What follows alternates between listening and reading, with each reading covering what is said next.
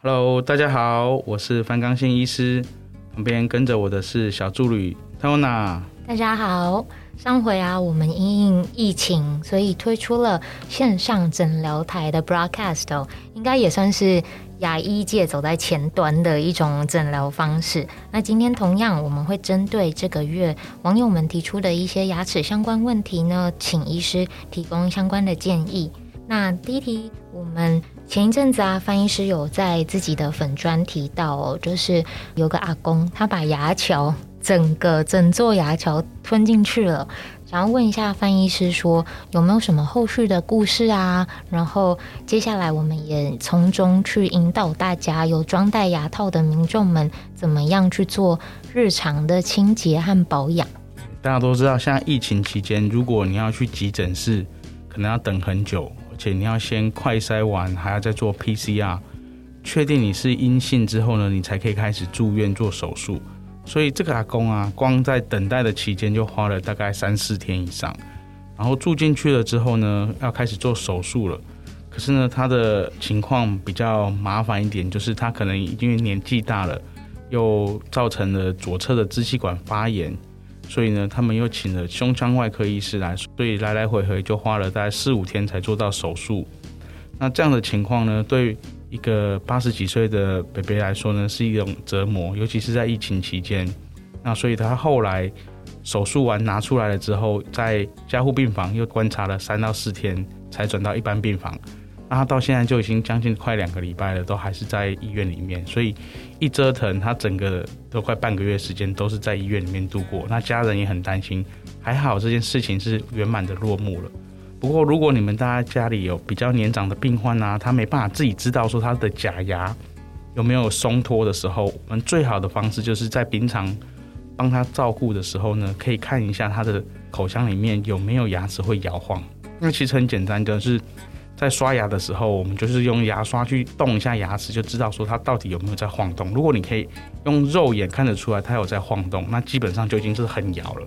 所以我们的骨头其实非常稳固的。当它有一半以上的骨头的时候，它不会摇动给你看的。所以当它只剩下二十趴到三十趴的骨头的时候呢，你可能开始看到它在晃动。那这个时候呢，就要赶快的请到宅医师，或者是赶快到诊所里面去请医师。协助我们把它做后续的一个治疗，以免就是像这个北北一样，可能把假牙吞进去了，它吞到肚子里面就还好。可是如果不是吞到肚子里面呢？如果是到支气管，那就更麻烦了。所以呢，这个就是要跟大家解释，就是说，如果你们家里面的长辈不知道他的假牙会不会脱落，那就要由我们照顾者去帮忙协助去看一下会不会动。那就是大家用牙刷或者是用手去触摸，就可以知道说它会不会动了。其实很容易看得出来的，所以大家一定要注意这件事情。OK，所以我们其实每天呢，在帮一些啊家里的老人，尤其是这些照护者哦，要特别注意，就是也可以在帮忙做清洁的时候，稍微去观察一下。嗯，牙齿有没有粘紧？哎，那为什么哪一些因素是造成牙齿会松动啊？就是粘不紧，假尤其是假牙的部分。呃，通常都是底下牙齿已经蛀掉了。也就是说，我们大家的观念就想说，哎，做了牙套或者做了假牙的牙齿，应该就不会蛀了才对。可是这是很错误的一个观念，就是说，如果大家都觉得这样子是一个很好的方式，假牙套起来就不会蛀牙了。那基本上，我想大家健保局可能会几步大家每一颗牙齿都把它磨小套起来，那永远都不会蛀牙了。可是事实上不是这样嘛，所以如果可以这样做的时候，那当然就是政府会补助大家让把每颗的假牙都套起来，那以后我们就不用再花很多的费用在这个牙齿上面了。可是如果不是的话呢，表示说套起来的牙齿它还有很大的机会会去蛀进去。所以呢，都是通常是清洁不干净造成的。那大家很着重在于清洁的部分是清洁牙齿，可是呢，我们其实比较疏忽的是牙齿跟牙龈交界的那个地方，其实才是我们重要要清洁到的地方。尤其是牙齿跟牙齿中间，如果你没有用牙间刷或者是牙线，那当然你容易得到牙周病或者是二次蛀牙的机会也会大大提升。尤其是我们如果有做假牙。你没有清干净，它就会造成二次蛀牙。那通常不会痛的原因，是因为我们为什么会做假？可能就是因为你蛀牙蛀得很大，错过神经，需要做牙套把它保护起来，不要咬硬的东西又裂掉了。所以已经没有神经的牙齿，可能刚开始蛀的时候就不会痛，也没有感觉。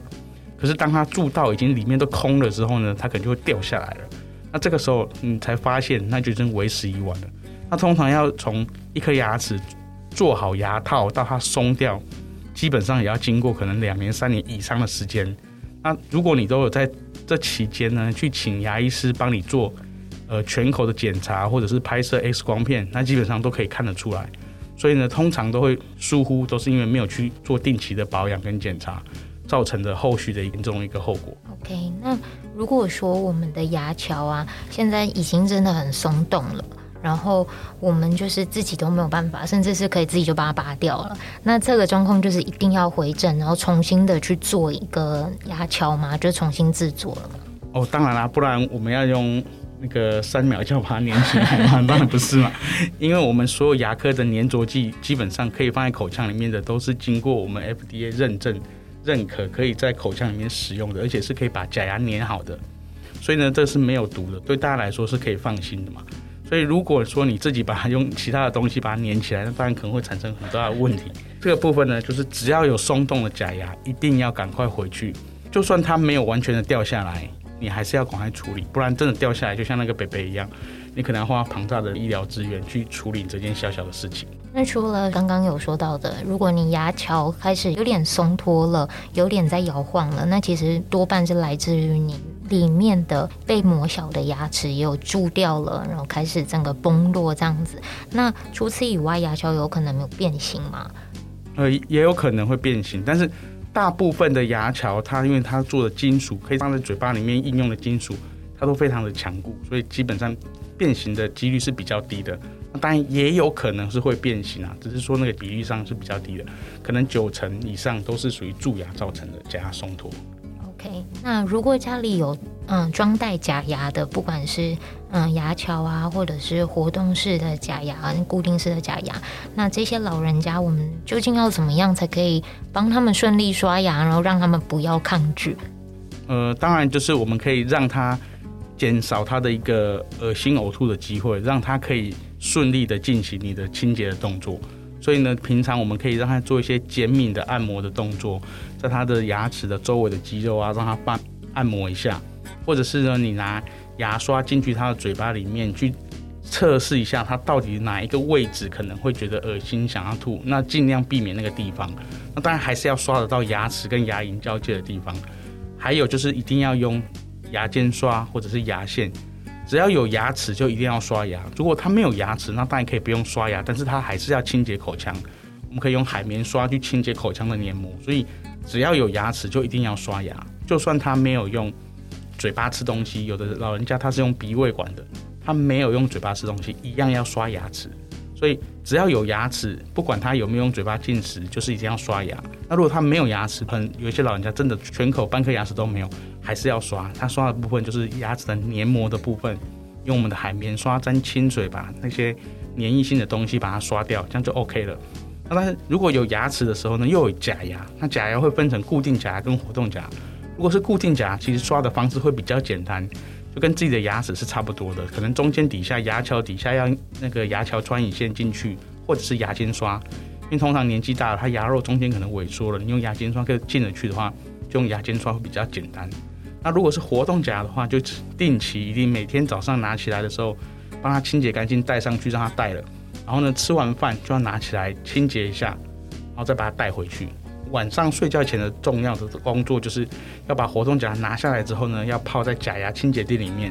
大概泡个五到十分钟，有达到效果了，基本上就可以把这个药水倒掉了。不要泡一整个晚上，因为泡一整个晚上基本上效果不会增加，那反而呢，如果些老人家早上没有把它洗干净，又从这个很脏的水里面把它假牙拿出来，又直接戴上去，那反而对大家会觉得说这样的效果不是很好。最好的方式就是如果有戴活动假牙，晚上的那一次清洁保养是非常重要的。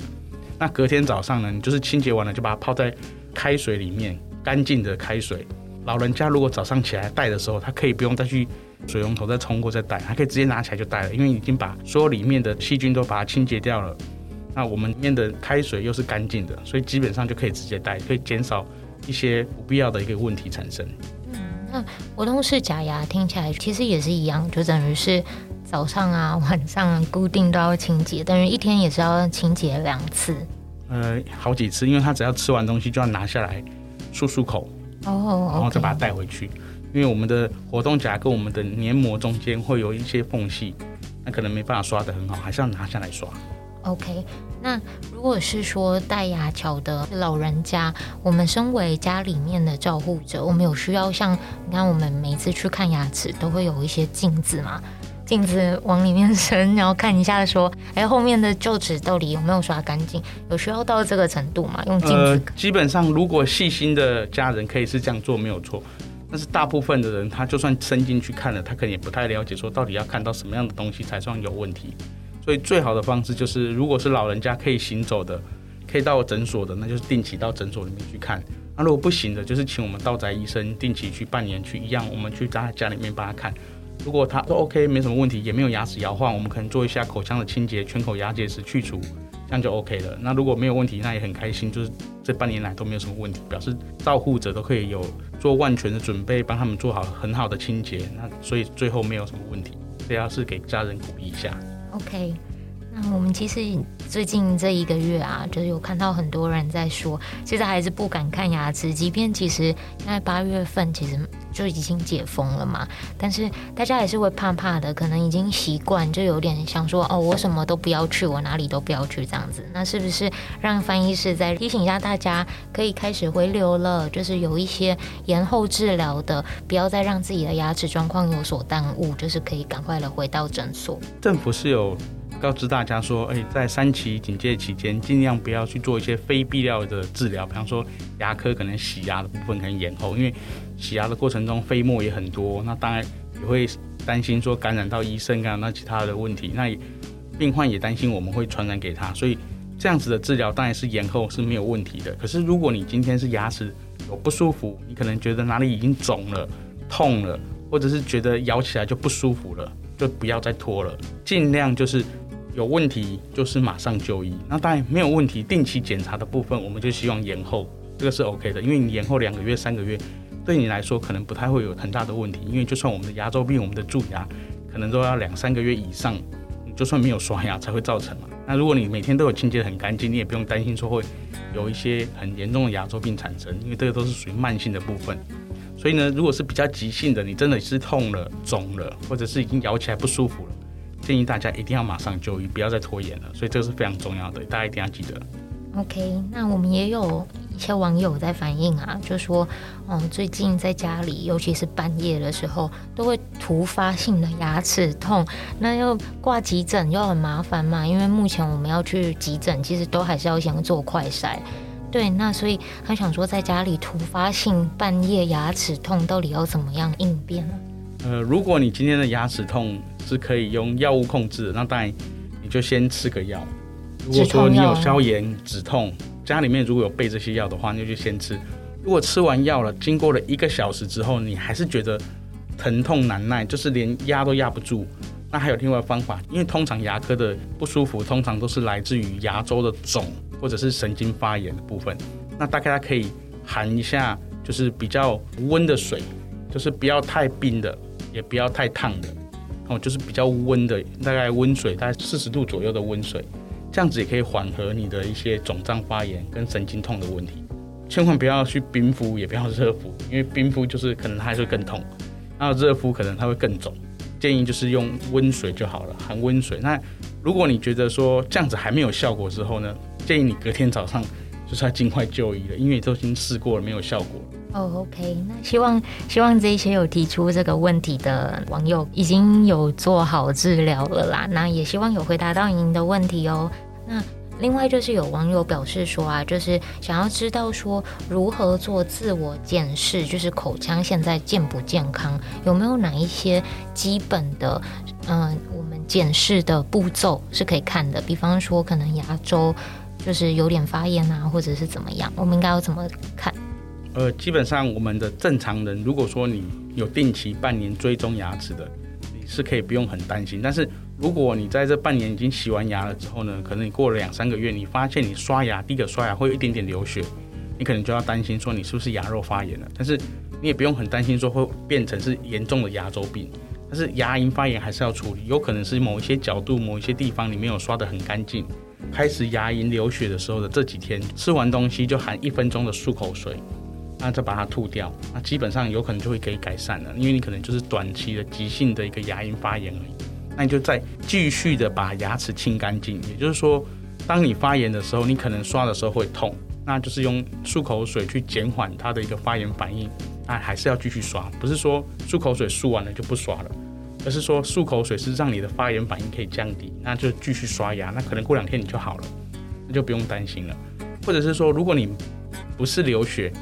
那你可能是呃吸到风、喝到热的汤或者吃冰的东西，会觉得哎突然痛一下，那就有可能是蛀牙或者是敏感性牙齿。那如果不是蛀牙的话呢，是敏感性牙齿呢，就建议你就是不要再吃太冰的东西，或者是喝太热的汤。那有时候呢，像夏天，大家可能就觉得说，哎，这么热，我天气很热，我想要吃个冰。那可如果你吃了冰，会觉得你的牙齿有一点点酸软的时候呢，那表示有可能你就是你是敏感性的牙齿。那这个时候，你就是尽量不要再给它太多的刺激了。所以这个可以给大家自我检查一下。是提到敏感性牙齿，这个也是很多人非常关注，而且也是很多人都有的一些小的症状。所以另外问一下，就我们如果真的已经就是有敏感性牙齿的，这个是有办法恢复的吗？呃，通常是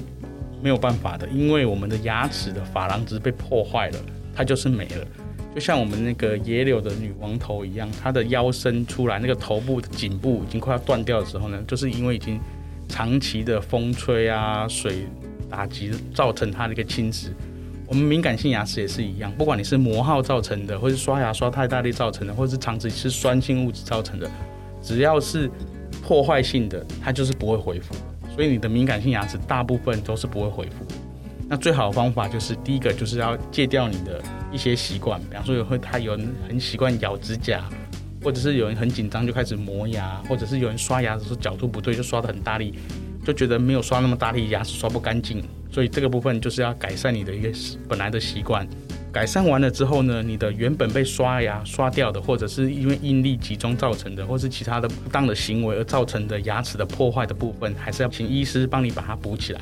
那当然补完了之后就不会有敏感性的问题。可是你原本的让它破坏这些动作还是要减缓。才会能够维持的比较久。OK，刚刚我们医师在回答自我检视口腔状况的时候，有提到，如果你嗯、觉得牙齿有一点小小的不舒服，可以使用漱口水。那关于漱口水的使用，最近最热门的议题就是漱口水究竟可不可以减缓，就是我们大家被 COVID-19 感染的几率呢？呃，漱口水基本上是没办法预防 COVID-19，但是它可以减缓 COVID-19 的病毒传染给其他的人，这是很正确的观念，没有错。也就是说，如果你今天是一个确诊者，你担心我传染给家人，那你可以每天就是含漱口水，这个就会减缓你口中的病毒的量。这个是没有问题的，但是它没办法让你，就是说你用了漱口水之后，你就不会得到了 COVID-19，所以这个是两个是没有关联的。但是它对于 COVID-19 的抑菌效果是有的，对，那这个病毒可能会因为你的漱口水，然后造成它的一个表面性质蛋白质的破坏，而造成它的一个效果比较不好，那它可能就没办法感染其他的人。那当然。如果说你是为了要预防 COVID-19，那你用漱口水基本上是没有效果的。OK，就是其实只是当做一个日常清洁为主了，漱口水。对，对，OK。那也有网友这个月有问到我们啊，说哦，因为我们之前在疫情之前做了一些植牙的疗程，那进行到一半，最近都完全没有办法再排到约诊了。那应该要怎么样去保养自己才做一半的植牙呢？呃，应该从两个方面来讲，就是说，如果你的植牙只是植进去的植体还没有裸露出来，是在骨头里面，你用舌头去舔它，你会感觉到只有肉的感觉的时候，这表示你还没有接出来，那都还是埋在骨头里面，那这个你就不用担心，就是等待时间到，等可以解封之后，你再回去诊所做后面的后续治疗就 OK 了，因为它是埋在里面的，它不会有任何感染问题，也不会造成你骨头的破坏，所以留在里面的就都不用担心。我们比较担心的是，你已经接出来了，那可能你做了一个愈合帽或者是一个临时假牙，还没有做到正式的，没有结束。那这个当中呢，你可能就要清洁干净，就是像我们正常的牙齿一样。那你就要把你的植体的那个临时假或者是愈合帽，当做你是你自己的牙齿一样去清洁，不管牙间刷、牙线还是刷牙都一样，照常做没有问题。除非你已经觉得说你开始发炎了，那当然就可以用一下我们刚才说的漱口水，预防一下那个发炎的部分，不要让它恶化，让它减缓。对，那如果其他的部分呢，应该就不用担心，因为其实植牙跟我们自己牙齿是一样的东西，你的清洁保养做好了就不会有问题。那最后啊，就是我们在帮最后一名网友提一个问题啊，就是说最近解封了，那诊所它其实最近是大爆满的状态，都排不进去。那我可以先放弃一下以前看习惯的诊所，先转诊吗？哦，当然可以啊。就是如果你今天，比方说某一家诊所真的大排长龙了，你排不进去了，你想要请其他的诊所帮你做治疗，大部分牙医诊所都会很乐意帮你做。的处理，让你解决你的疼痛。那当然，你可能有一些自费的项目，就是本来就是其其他诊所做的，你当然可以先解决了一些疼痛的问题之后，再转回去原本的诊所，这个都没有问题。所以大家不用担心说，哎，我们其他家的诊所的病人来了，我们会不会觉得想要把他推走？应该是不太可能啊，因为我们现在的牙医师可能就觉得说，尽量能够累积自己的好名声，让大家就觉得我们家诊所是的口碑不错的，他们愿意上门，所以大家。可以尽量去一些新的诊所做治疗，这是没有问题的。OK，是。那今天真的是很精彩，你看，让快问快答，立刻就了解了好多，包含什么敏感性牙齿啊，包含你植牙做一半要怎么样保养啊，还有老人家的假牙要怎么样去每天的做保养跟清洁这样子。OK，那非常感谢范医师非常精简重要的分享哦。那希望也有协助到现在正在收听节目的大家。好，谢谢大家。那我们下次见喽，拜拜，拜拜。